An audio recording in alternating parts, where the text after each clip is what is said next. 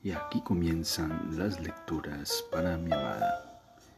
Bienvenida a este espacio donde haremos una lectura de la escritora brasileña Clarice Lispector. Bienvenida.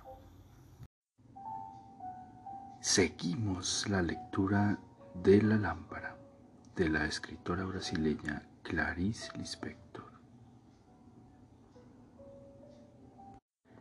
Le habló del mar, pensando en realidad en Vicente, en su apartamento. Quizá ella era fría para los hombres, pero qué sensible era al mar. Las olas se formaban en una especie en la superficie del agua sin alterar la masa inquieta y gruesa, y eso creaba en ella un impulso serio, peligroso. Las olas más grandes lanzaban aromas salados de espuma al aire cuando el agua batía contra las rocas y volvía en un rápido reflujo que daba en los oídos un eco de desierto.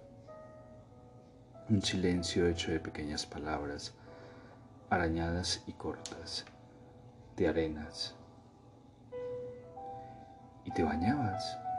Vicente la había invitado muchas veces, pero a ella le daba vergüenza.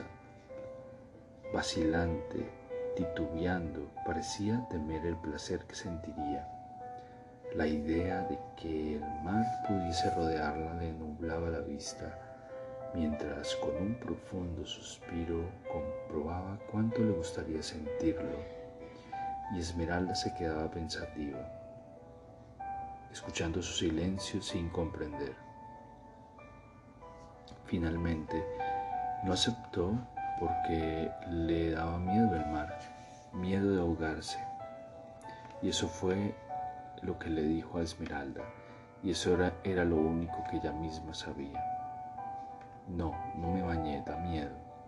Ya lo sé, dijo Esmeralda. Volvía a preguntar y a preguntar, como quien palpa angustiada sin encontrar nunca la pregunta que realmente desearía hacer. Virginia la comprendía sin palabras, mientras se miraban sinceramente profundas y hablaban de cosas divertidas. Sabía que a Esmeralda le gustaría oír que un día estaba sentada en un autobús distraída y cansada de repente los rostros inmóviles sobre los cuerpos, el calor de las ruedas, el polvo brillando seco contra el sol, súbitamente un movimiento de su propio brazo rozando en el asiento o en su seno le despertó la comprensión de la lujuria que vibraba en el aire en suaves sonidos continuos y unía con hilos frágiles y trémulos a las criaturas. Allí estaba, trémula la boca de una mujer, casi llorando, tal vez casi riendo, y el cuello de otra, liso y grueso, inmovilizado por movimientos reprimidos y cerrados. Y la mano de aquel hombre blanco apoyándose con alivio sobre la barra del asiento, llena de anillos que aprisionaban los dedos anchos y viejos. Un instante más y el momento se resolvería en un grito sofocado, en furia y lodo. Pero, poco después el autobús volvía a andar. Todos entraron en él en una calle sombría y silenciosa. Las ramas de los árboles se balanceaban serenas. Virginia sabía vagamente que era eso lo que Esmeralda esperaba oír Sabía que debería contarle lo que había pasado en el autobús, pero lo veía otra vez sin entender los rostros de los viajeros y solo podría pensar y decir, hacía un calor, todos estaban tan cansados, era las dos de la tarde, solo eso. Y Esmeralda no lo comprendería. ¿Hay muchas mujeres de mala vida? preguntaba Esmeralda sombría acercándose a la pregunta. Sí. Ah.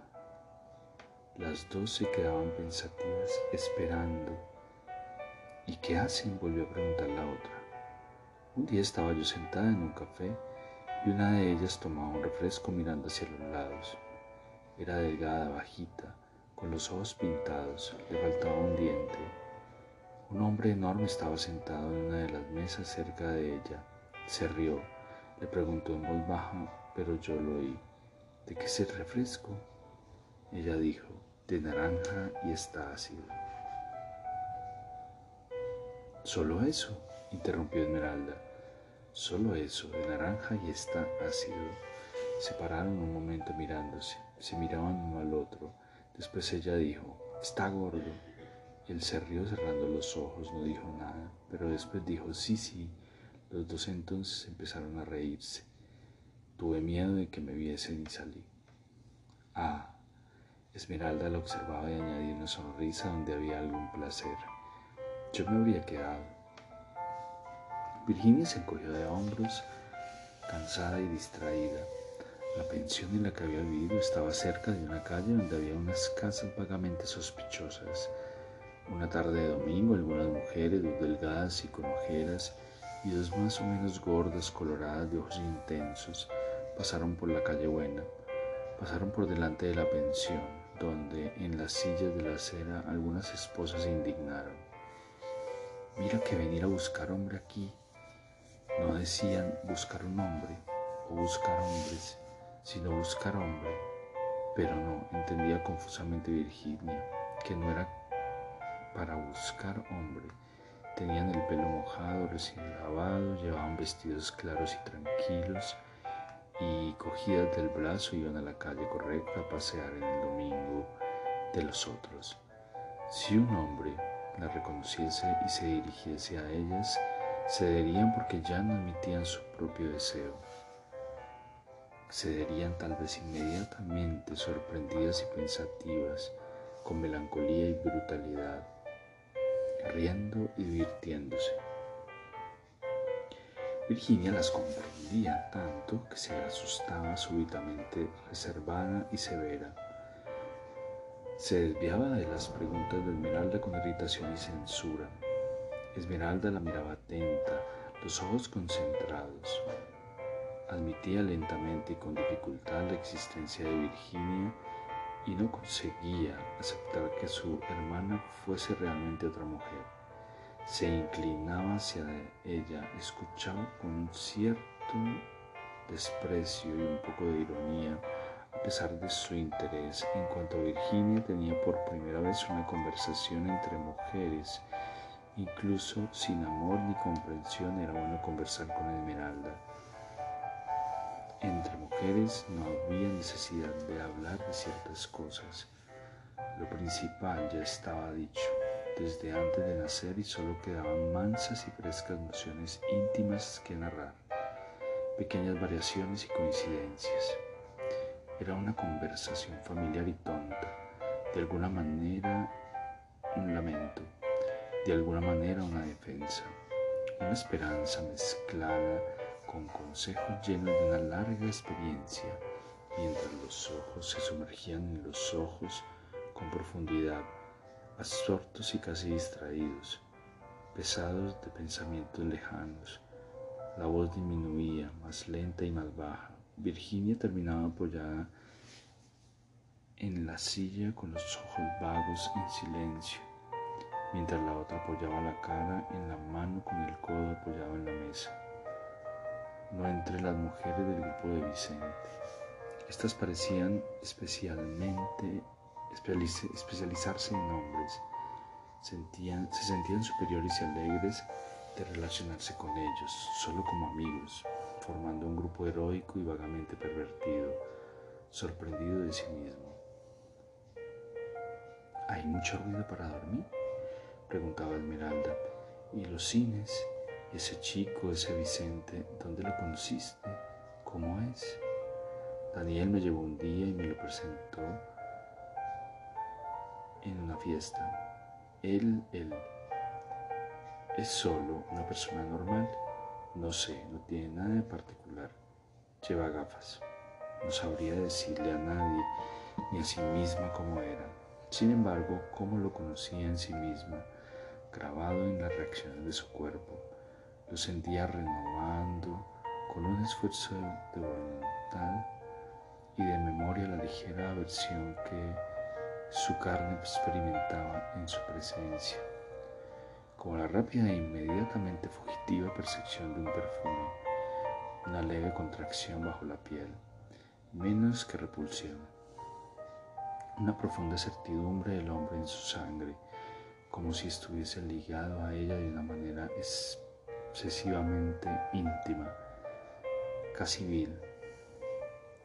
A través de Esmeralda, que no sabía nada, adquirió un gusto diferente y más intenso por la ciudad. Y mirando a aquella mujer bella que nunca había conocido a un hombre, se sintió ofensivamente rica y enderezaba el cuerpo con orgullo, sorpresa y desencanto. Se acordaba entonces nítidamente de Vicente, lo veía andando como dentro de sí, y su sensación era tan verdadera que ella lo divisaba caminando a través de una atmósfera penumbrosa y suave, porque su propio interior debía de ser penumbroso y suave. Este había sido siempre el ambiente de sus pensamientos y de sus sueños. Pero si deliberadamente quería recordar su rostro, veía surgir sorprendida ante sus ojos un esbozo de Adriano y una noche soñó con Adriano, un sueño que la llenó de sorpresas, vergüenza y misterio. Se prohibió profundamente cualquier alegría y no soñó nada más. No podía, sin embargo, negarse por desprecio, confusa, si seguro que Adriano era una persona Sí, el hombrecito después de estar con él quería llenar a veces el vago ímpetu de fuerza que nacía con una exclamación clara y viva. Sí, aunque no. Lo apartó con un movimiento de cabeza.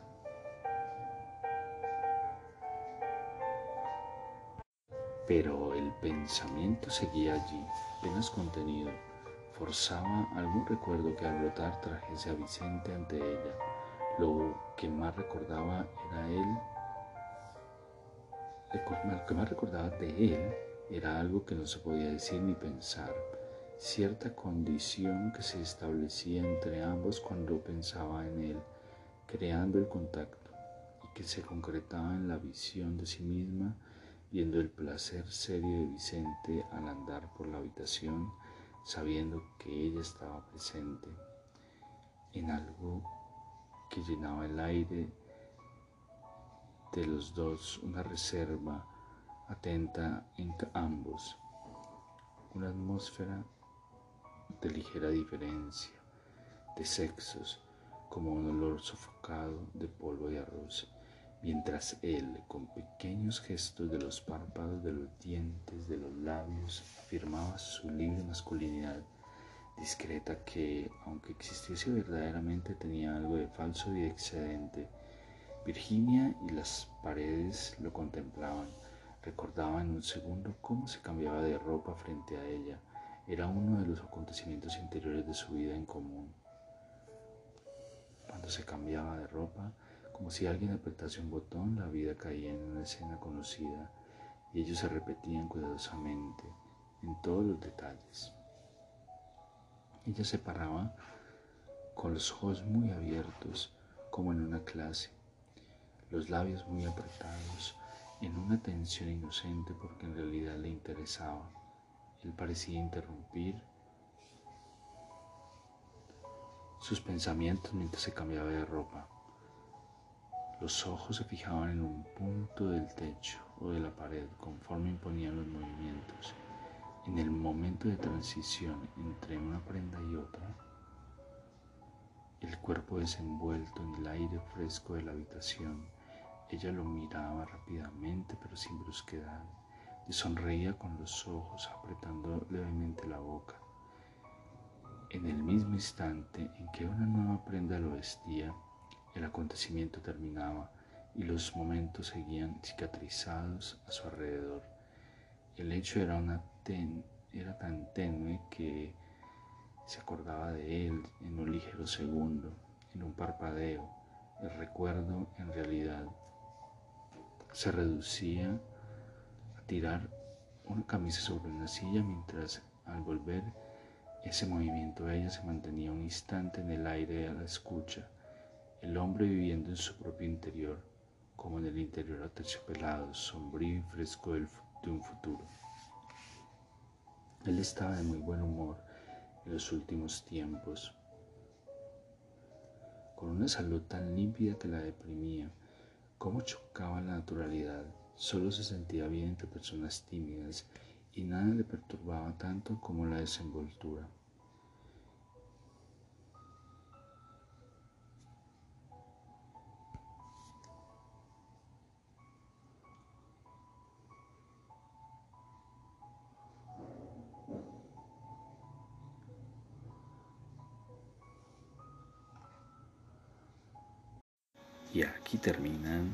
Lecturas para mi amada.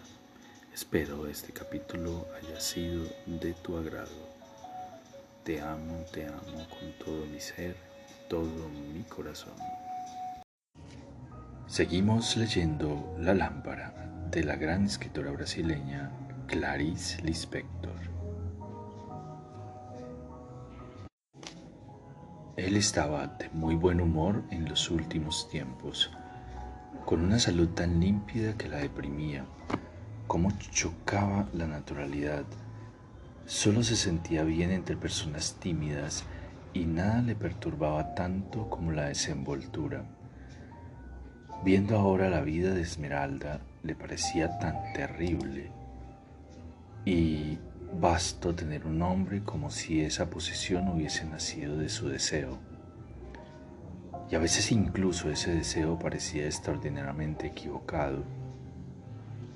Tener un hombre que podía morir de un momento a otro, pero que profundamente, en una tensión de equilibrio, parecía vivir eternamente. Ella se apoyaba en la columna del balcón, miraba las estrellas colmadas tan brillantes y sin parpadear, envueltas por una sábana vaga de niebla. La Vía Láctea miraba como si Vicente y ella les estuviesen mirando juntos, sin acordarse de que cuando estaban reunidos ella quería casi colérica quedarse sola para poder mirar mejor. Veía las estrellas duras y calmadas, pensativa antes de dormir Pensaba en cosas tan profundas que ni viviendo todas las vidas podría realizar su pensamiento. Vicente era un hombre, estaba viviendo lejos. Yo te siento en alguna parte y no sé dónde estás. Conseguía pensar en palabras. Su amor era tan delicado que sonrió afligida, atravesada por una fría sensación de existir. Le parecía extremadamente extraño que esa misma noche él estuviese viviendo en ese mismo mundo, que no estuviesen juntos y que ella no viese lo que él hacía, porque más fuerte que la distancia era su pensamiento de amor. El amor era así, no se comprendía la separación, concluía con docilidad. Pero no sabía tampoco si quería tener a su lado esa noche a aquel médico pálido y con barba el único hombre de quien ella sentía la inexplicable, ansiada y voluptuosa necesidad de tener un hijo. Sintió que su vida se contraía de amor por él, su corazón pensaba con fuerza, con timidez y sangre, ven a mí, ven a mí, durante un instante veloz. Como había pasado por lo que hubieras podido ser sin conseguir tocarlo lo que amaba en él no se podría realizar como una estrella en el pecho. Había sentido tantas veces su propio corazón como una dura burbuja de aire, como un cristal intraducible. Lo que amaba en él, tan pálido y malicioso, era de una calidad imposible, punzante como un agudo deseo ridículo. Ella se sentía dulcemente capaz de ser de los dos, y Vicente era perfecto, era un hombre tranquilo. Pensó con sorprendente claridad, casi usando palabras. Yo lo amo como a lo que nos hace bien,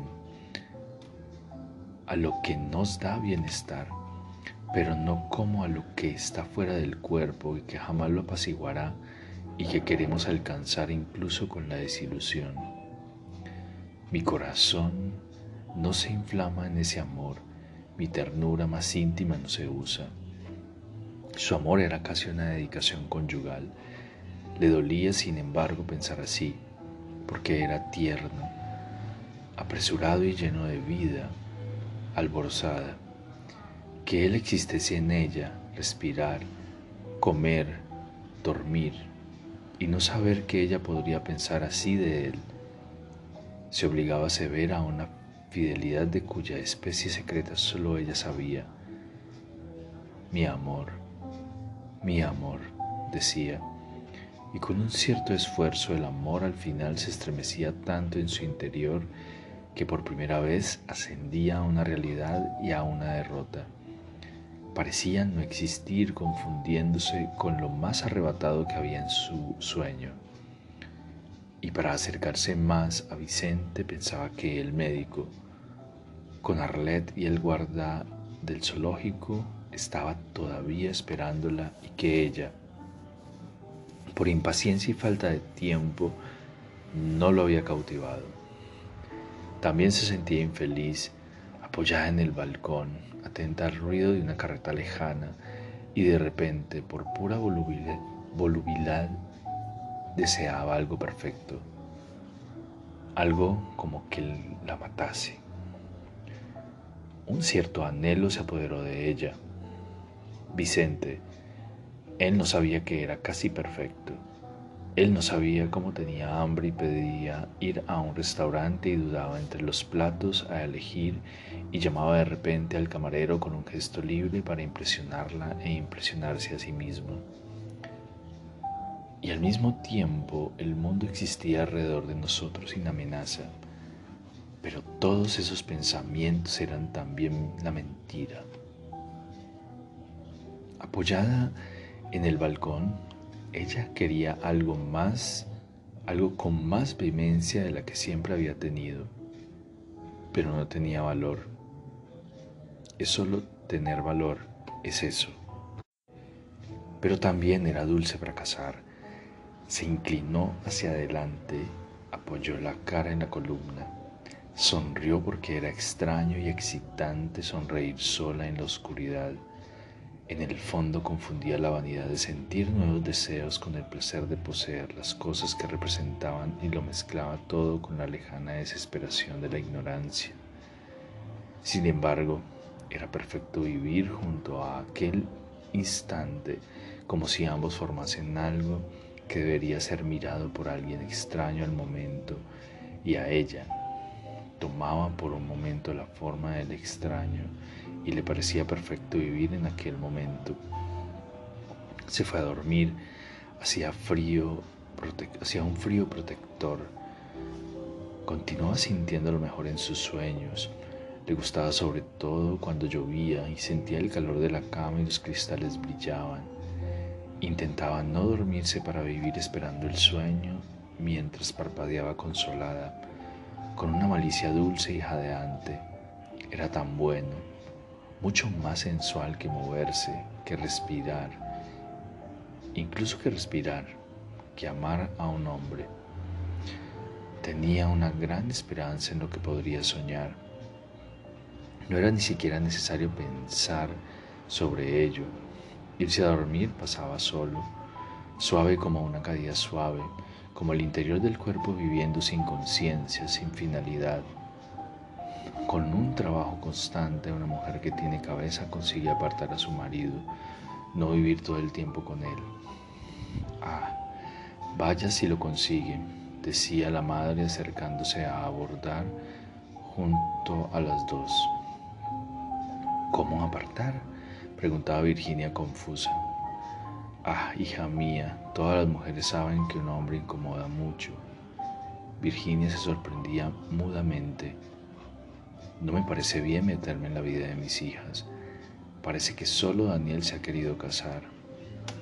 La chica es muy buena, un poco callada, pero en eso se parece a él. Por lo menos esta, esta es mi, mi impresión. Y ya sabéis, cualquiera puede equivocarse. Tenemos que estar conformes con lo que sucede. Incluso creo que hacéis bien en no casaros. Dejaba el bordado, se quedaba mirando al frente con los párpados cerrados. En el fondo esas cosas son inconvenientes. Decía con astucia, guiñaba un poco el ojo y sentía confusamente que ese era el punto más alto que había alcanzado en la comprensión de lo que la rodeaba. Al escucharla, los ojos de Esmeralda centelleaban en el rostro endurecido. Debía de culpar a la madre. Virginia le preguntó con la media intimidad que había entre ellas. Cuando era pequeña oía insinuaciones sobre algo que te pasó. Un chico, no lo sé. Papá habló de eso otra vez cuando hice esa tontería de contar tus citas en el jardín. Esmeralda se ruborizaba. El rostro parecía perturbado con una sonrisa delicada. Una tontería. Procuraba parecer despreocupada. Ya sabes cómo es. De una tontería hacia una montaña y clama al cielo. Yo quisiera que no hubiese sido una tontería, que se tratase de un pecado serio. Ahora por lo menos estaría libre, dijo con una violencia amortiguada como si este fuese un pensamiento viejo que decidiese entregar por cansancio. Pero puedes empezar a ser libre ahora o cuando quieras. No lo sé, dijo con el rostro cerrado y rojo. ¿Por qué no? Porque sí, arremetió con rabia. ¿Crees que es simple acabar con todo lo que se tiene, quedarse sin casa, sin nada, solo para ser, para ser libre? Se paró un momento, el rostro en suspenso, comprendiendo vagamente que se equivocaba contra sí misma. ¿Solo para ser libre? Repitió escuchando con creciente desesperación el sonido de su voz. ¿Para qué hablar de eso? Vete al diablo, gritó airada. Con un fino placer, un poco sorprendido, sintió su corazón pleno de vida, el cuerpo renacido respirando con una vibrante tibieza, en legítima cólera. Un impulso agudo de movimiento le subió por las piernas, se esparció cálido y doloroso por su pecho, equilibró su rostro, se contuvo y después se liberó a través de los ojos súbitamente brillantes y tiernos su figura se apagó levemente en una sombra de incertidumbre y melancolía. Ella vivía solo de sí misma, de sí misma, de su propia soledad, de su rabia. Así. No, ¿qué ha pasado? Estaba confundida. Virginia se encogió de hombros. O vale la pena o no la vale, dijo sin placer pero también sentía que no podría luchar, aunque se decidiese en la lucha de su camino. Algo por encima de la idea de lucha se encauzaba lentamente y alcanzaba un fin. Ella lo sentía, eran solo dos mujeres. Se quedó quieta un momento mirando por la ventana el aire claro y exasperado de las dos de la tarde. Cuando volvió la cabeza, Esmeralda la observaba la miró también, pensó en lo bonita y tranquila que estaba con sus ojos pensativos, amplios, todo el cuerpo abandonado y pálido, aquella fuerza cansada. Has aprendido poco en la ciudad, Virginia, le dijo Esmeralda otra vez. Sí. De nuevo se callaron sin esperar un plazo, sin miedo. La sala era grande y profunda. La mesa oscura se alargaba con un pequeño bordado de la madre en el centro. Lo he encontrado todo tan cambiado, dijo Virginia como en un suspiro. Esmeralda miró lentamente a su alrededor. Virginia se levantó, fue hasta la ventana. Me voy a dormir, dijo Esmeralda, y Virginia no se volvió. Esmeralda empujó la puerta del cuarto, aspiró distraída su perfume sofocado.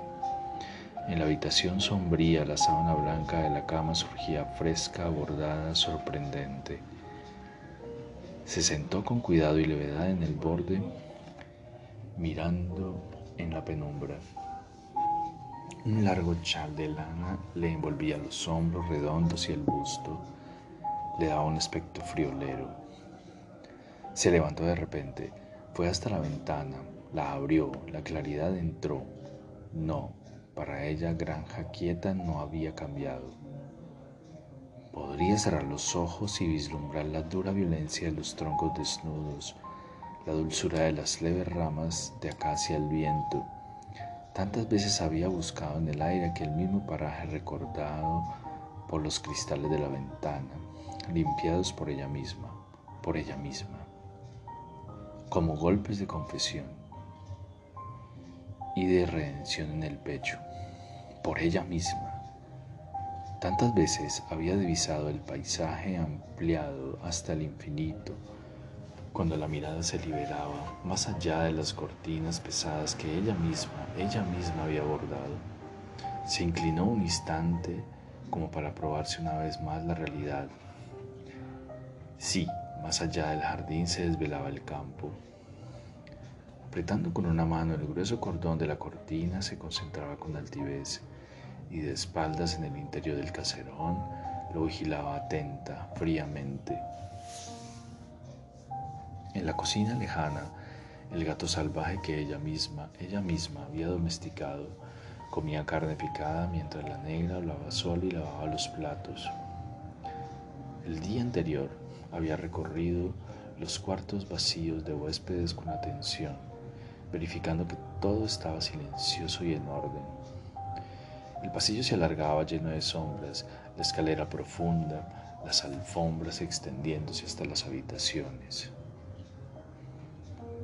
Suspiró. No, ella lo veía todo como lo había, lo había visto durante largos años. En el jardín se movía la figura de Virginia. Esmeralda se asomó ligeramente, la siguió con la mirada.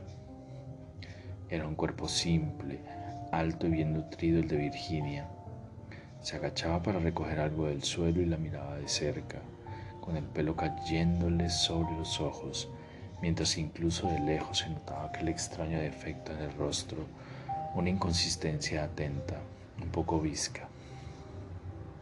Con interés, Esmeralda la observaba, con cierta benevolencia que nunca había podido sentir por Daniel.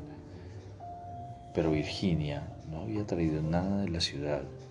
Ella, Esmeralda, podría vivir mejor y más profundamente que Daniel, Virginia, su padre y su madre ella, ella que tenía una fuerza excepcional y amarga, una concentración de vida que le había dado aquella paciencia inaccesible a través de los años. Ella era realmente más grande que todos ellos y no se había precipitado hacia la vida y hacia la ciudad porque había tenido miedo. Su miedo era tan orgulloso como su fuerza. Se movió casi rápida se inmovilizó. Virginia, allá afuera, se había sentado sobre la piedra del jardín, mirándose las piernas claras con insistencia. Esmeralda hizo un movimiento brusco y firme con la mano y el cordón de la cortina se rompió. Cayó con, una, con un pequeño ruido alegre en el suelo oscuro. Lo miró un poco, perpleja, dura, mala. De repente suspiró cerrando rápidamente los ojos, más tranquila. Cogió el cordón a rayas, abrió el cajón de los hilos y agujas y se sentó para coserlo.